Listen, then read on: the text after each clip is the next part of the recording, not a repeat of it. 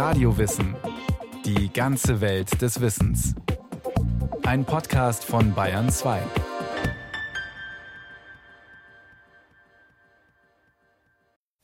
Okay?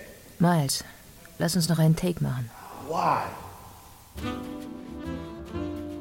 They thought I was an accident. Sie dachten, ich sei vom Himmel gefallen. Sie dachten, ich sei eines. Morgens aufgewacht, hätte den Blues gehabt und hätte angefangen, Trompete zu spielen. Aber so war es nicht. Jetzt, jetzt verstehen sie es. But it don't go like that. And you can't explain that to them. So now they understand. Miles Davis ist heute, wie kein anderer außer Louis Armstrong, das Synonym für Jazz. Jazz ist ein Wort des weißen Mannes. Armstrongs Image als gut gelaunt lächelnder, farbiger Trompeter hat Miles Davis verachtet. Das schadet der Begeisterung vor Miles gerade durch die Weißen keineswegs. Das Time Magazine wendet sich an ihn. Man will ihn aufs Titelbild für eine große Jazz-Story.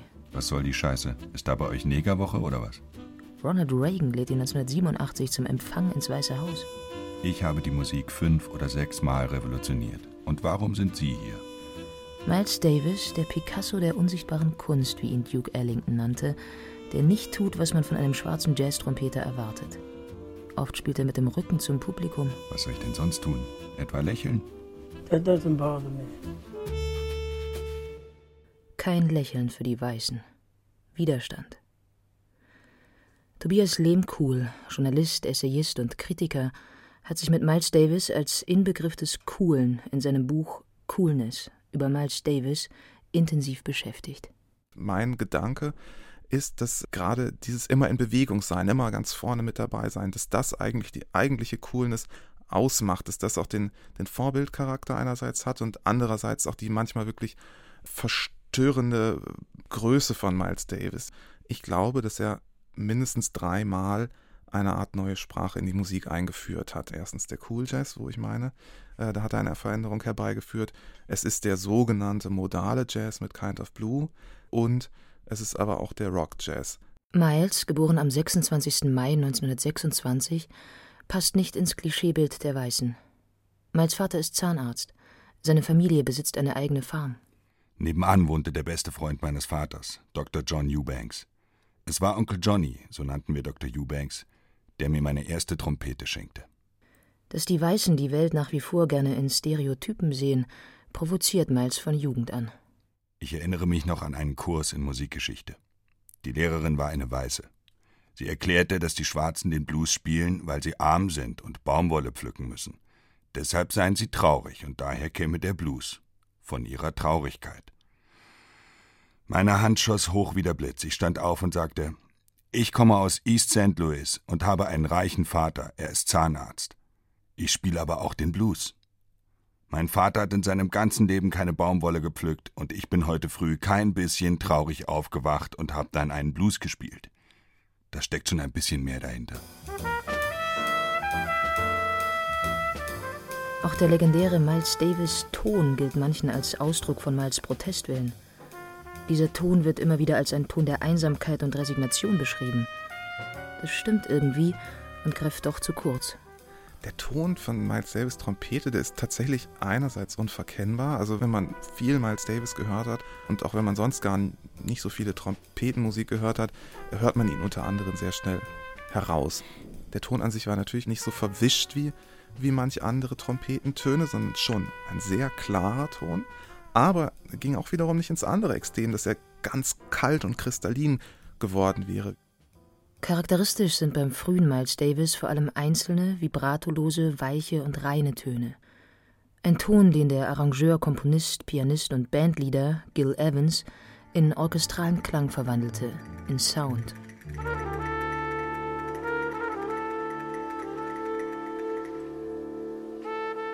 Evans und Miles Zusammenarbeit beginnt 1949 mit den später unter dem Albumstitel Birth of the Cool zusammengefassten Aufnahmen.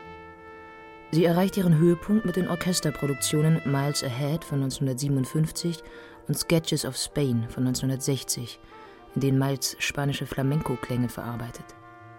Dieses Album ist zugleich ein weiterer Beitrag von Miles Davis zur Geschichte des Jazz, die Erschließung der Weltmusik.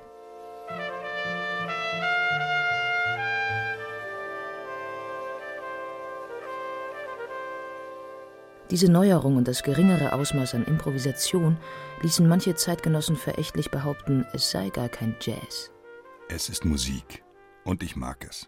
Miles, inzwischen ist er 34, hat bereits eine stilistische Phase hinter sich. 1944 kam Miles Davis mit der Eisenbahn nach New York.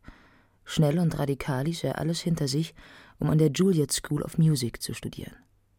Zu Hause in St. Louis blieb seine Freundin, Irene Birth, und die soeben geborene Tochter Cheryl. Miles Vater hat eine Abtreibung vorgeschlagen. Schließlich habe man Irene auch mit anderen Männern gesehen. Miles hörte nicht auf seinen Vater, kümmerte sich zunächst fürsorglich um Irene und Cheryl. Geheiratet hatte Irene nie. 1944 wäre das auch nicht möglich gewesen.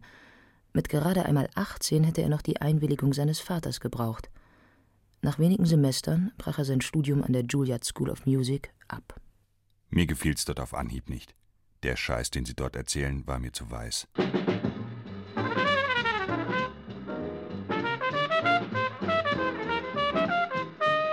Ein Scheitern war das nicht. Denn schon 1945 wurde Miles Mitglied im Quintett von Charlie Parker, genannt Bird, dem Schöpfer des Bebop. Mit dem Bebop hatte Parker den Swing als die tonangebende Stilrichtung des Jazz verdrängt die schnelleren Tempi, größere Freiheit im Rhythmus und die langen Improvisationen, das Weglassen jeder unnötigen Note. All dies wird eine Basis des Modern Jazz werden. Der Anlass, dass Miles bald beginnt, seine Solokarriere voranzubringen, ist nicht nur sein Ehrgeiz. Bird. Charlie Parker. Also Bird war voll drauf. Aber als er clean war, ersetzte er das Heroin lediglich durch Unmengen von Alkohol. Er war ausgebrannt und ich glaubte wirklich, dass es mit ihm vorbei war. Verstehst du, ich dachte einfach, er stirbt. Charlie Parker, geboren 1920, heroinsüchtig seit seinem 15. Lebensjahr, stirbt 1955. Im gleichen Jahr gründet Miles das erste Miles Davis Quintett und wird zum Star der Jazzszene. Miles Quintett stellt dabei schon das Comeback des erst 29-Jährigen dar. Doch Charlie Parkers Probleme sind ihm nicht fremd – Miles ist selbst soeben erst von der Sucht losgekommen. Miles Davis war beim Festival International de Jazz in Paris aufgetreten. Bei den Proben lernte er Juliette Gréco kennen. Es war April 1949 in Paris. Yeah, und ich war verliebt. Es war ein völlig neues Gefühl, die Freiheit, in Frankreich zu sein und als Mensch behandelt zu werden. Als wichtiger Mensch. Sartre, Juliette und ich gingen jeden Abend aus. Und sogar Sartre sagte, warum heiratet ihr zwei nicht? Aber ich entschied mich anders. Ich blieb ein, zwei Wochen, verliebte mich in Juliette und Paris. Und dann ging ich wieder. Es war ein trauriger Abschied. Mann, ich war so deprimiert, wieder in dieses Land zurückzukommen. Und als ich wieder in den Staaten war, hing ich plötzlich an der Nadel. In den vier Jahren seiner Abhängigkeit spielte Miles zwar viel, allerdings mehr schlecht als recht.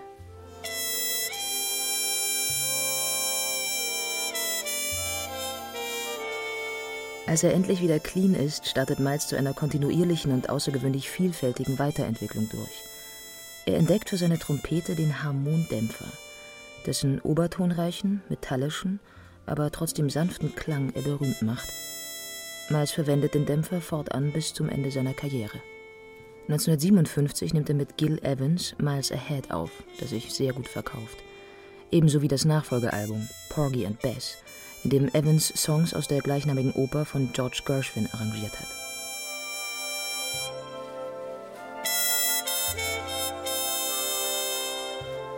Als Gil die Arrangements für I Love Porgy schrieb, hatte er für mich nur eine Tonleiter festgelegt und keine Akkorde. Das gibt eine Menge Freiheit und Raum, Dinge zu hören. Eine neue Spielart des Modern Jazz, modaler Jazz. Resultat einer Suche nach neuen Strukturen jenseits der Dur- und Molltonleitern.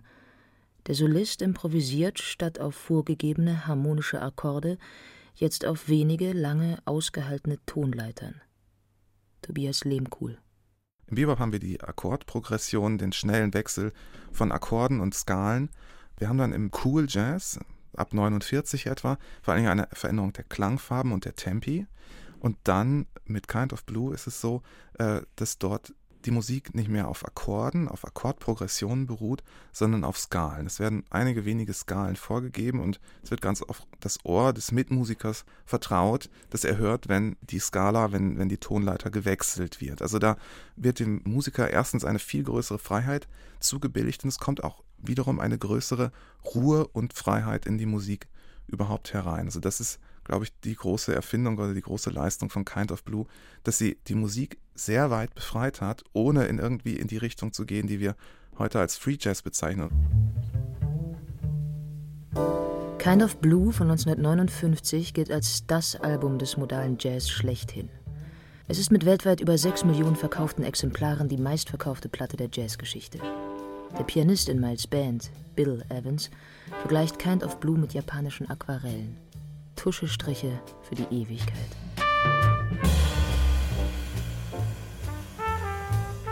Kind of Blue liegen keine mehrspurig aufgenommenen Mitschnitttürme zugrunde. Es gibt insgesamt nur sechs Bänder. Am 2. März 1959 nimmt Miles Sextett in knapp drei Stunden die komplette A-Seite auf. In einer zweiten, ebenso langen Session am 22. April wird die B-Seite produziert. Und jeder Musiker bekommt von Miles noch einmal 48,50 Dollar, gemäß Tarif. Dass es so wenig Aufnahmematerial zu Kind of Blue gibt, hat die Aura des Albums nur zusätzlich verstärkt.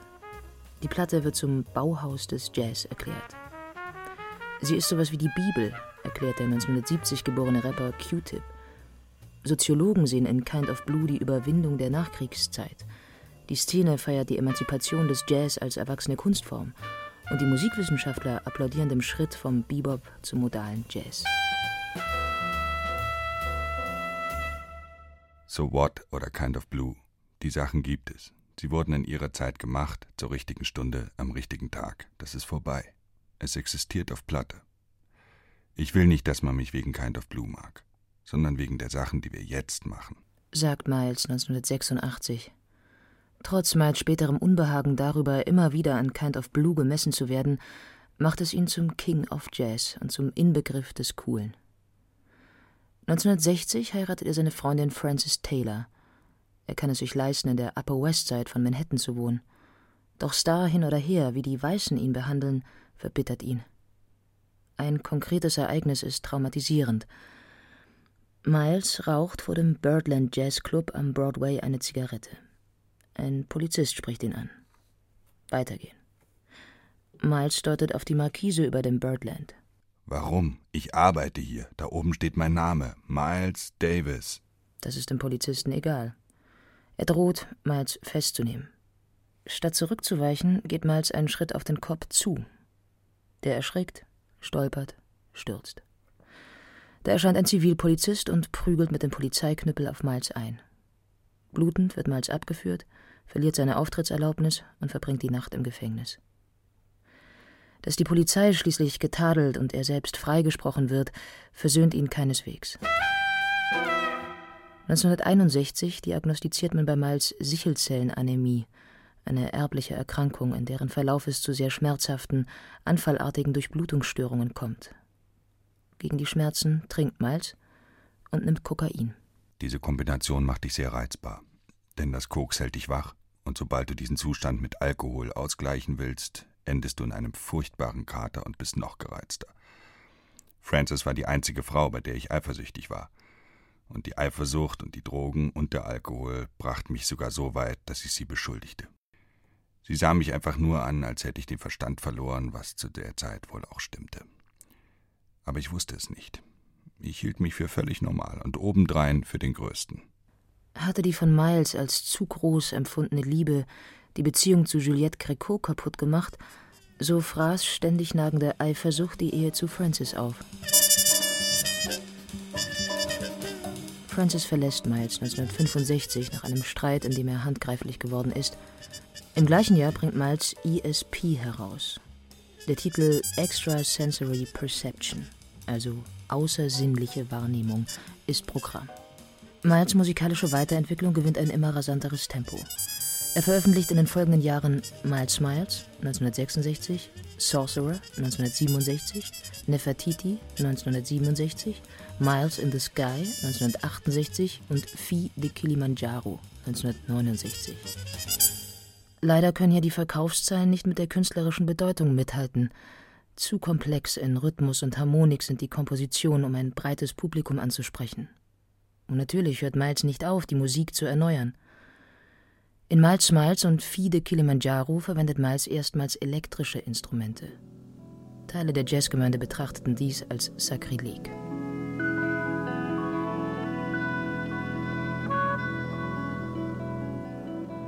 Bei der Aufnahme schmiss ich einfach die Akkordteile raus und sagte allen, sie sollten nur die Musik spielen. Große Musiker können mit solchen Situationen umgehen und über das hinaus spielen, was vorhanden ist und was sie sich zutrauen. Genauso lief es bei In a Silent Way und die Musik wurde lebendig und wunderschön. 1969 In a Silent Way.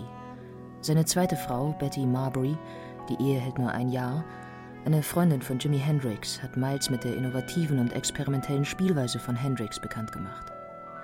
Und schon ist Miles dabei, bis dahin unvereinbare Elemente miteinander zu kombinieren. Jazz-typische Improvisation, vielschichtige Klangfarben und den Einsatz von Elektronik.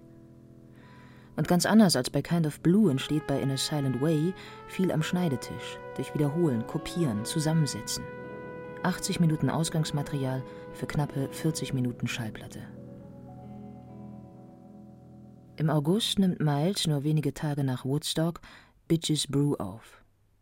Das Album, das als Initialzündung der Fusion-Musik gilt. Rock Jazz.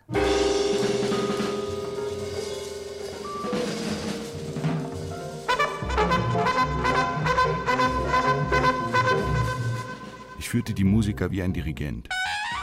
Manchmal schrieb ich für jemanden eine kleine Passage oder erklärte ihm, dass ich seine Stimme anders hörte und die Musik wuchs, wurde immer besser.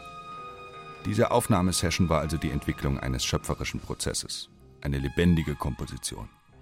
Es war wie eine Fuge oder ein Motiv, die wir als Sprungbrett benutzten. Mit Bitches Brew erschließt sich Miles ein neues Publikum. Jedoch hat sich Miles nie bemüht, für einen bestimmten Markt zu schreiben. Der Schritt vom akustischen zum elektrischen Jazz ist bei aller Innovation ein behutsamer. Miles läuft weder einem musikalischen Modetrend hinterher, noch ist er ein Erneuerer um der Erneuerung willen. Und der kommerzielle Erfolg der Platten nach Bitches Brew ist nicht gerade überwältigend.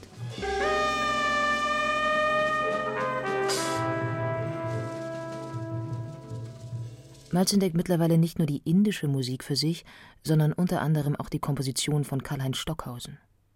Er versucht, alle diese Einflüsse aufzunehmen. Das Ergebnis? On the Corner von 1972. Ich denke nicht wie andere.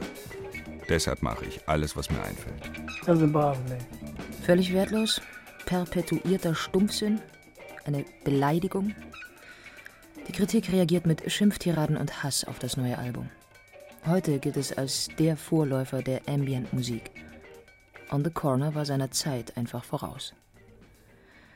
Zugleich ist das Album Ausdruck von Miles Lebenskrise. Im Oktober 1972 kracht es. Miles hat mit seinem Lamborghini einen schweren Unfall, bricht sich beide Beine. Ich lag drei Monate im Krankenhaus und als ich nach Hause kam, ging ich auf Krücken und dadurch wurde meine Hüfte wieder schlimmer. Jackie stellte mich vor die Wahl. Sie oder die Drogen. Ich entschied mich für sie, aber nur für kurze Zeit. Jackie Battle, Miles momentane Lebensgefährtin, geht. Er nimmt mehr Kokain gegen die Schmerzen. Obwohl er gesundheitlich schwer angeschlagen ist, gibt er weiter zahllose Konzerte, schluckt zusätzlich starke Schmerztabletten, acht Stück am Tag. 1975 ist Miles am Ende.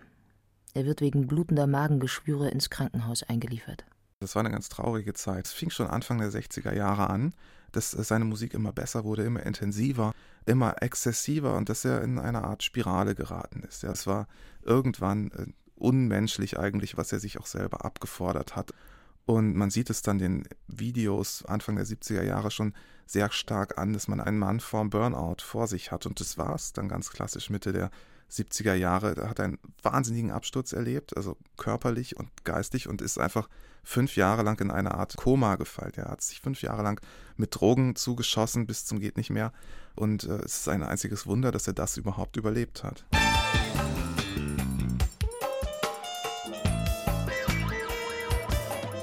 Heroin, Kokain, Schmerzmittel, Alkohol, Zigaretten. Für Cicely Tyson, mit der er schon einmal in den 60ern liiert war, schränkt er seinen Drogenkonsum ein. 1981 erscheint als Comeback seine Platte The Man with the Horn. Ein Schlaganfall im Februar 1982 hält ihn nicht von seiner Europatournee im April ab. Für sein Album We Want Miles erhält er im gleichen Jahr den Grammy. Er experimentiert in Star People und Decoy von 1983 und 84 mit Elektronik und Soul. Ab 1984 beginnt Miles zum Unmut der Jazzfans Pop-Hits zu adaptieren, zum Beispiel Michael Jacksons Human Nature und Cindy Laupers Time After Time. Und der einzigartige Miles Davis Sound verwandelt auch diese Songs in etwas Neues. Miles ist jetzt Louis Armstrong verwandter als je zuvor. Er durchbricht die Grenze von Jazz und Pop. Und auch der Mensch Miles scheint ein anderer. Er winkt ins Publikum. Er lächelt. Ja, yeah, ich bin ein Entertainer. Mit Tutu von 1986 gewinnt er nach Bitches Brew und We Want Miles seinen dritten Grammy. 1989 veröffentlicht Miles seine Autobiografie. Mindestens fünf Bücher sind über mich geschrieben worden. Sie sind alle falsch. Ich habe diese Autobiografie wahnsinnig gerne gelesen und äh, sie ist eigentlich ein Stück weit Literatur. Und bei Literatur nun wiederum stellt sich nicht die Frage, ist das wahr oder ist das unwahr? Miles wäre nicht Miles gewesen, wenn er nicht noch 1991 mit dem Hip-Hop-Produzenten Easy Moby ins Studio gegangen wäre. Es ist sein Todesjahr. Er stirbt nach einem Streit mit seinem Arzt an einem Schlaganfall. Der King of Jazz ist bis zuletzt mit der Weiterentwicklung der Musik beschäftigt. Miles Davis, eine der bedeutsamsten Persönlichkeiten der Musik des 20. Jahrhunderts und das vier Jahrzehnte lang. It doesn't bother me because, you know, I, I didn't start off to play music. Das ist mir total egal. Ich habe mit der Musik nicht angefangen, um der Beste zu sein. You know, like being a contest or something like the best.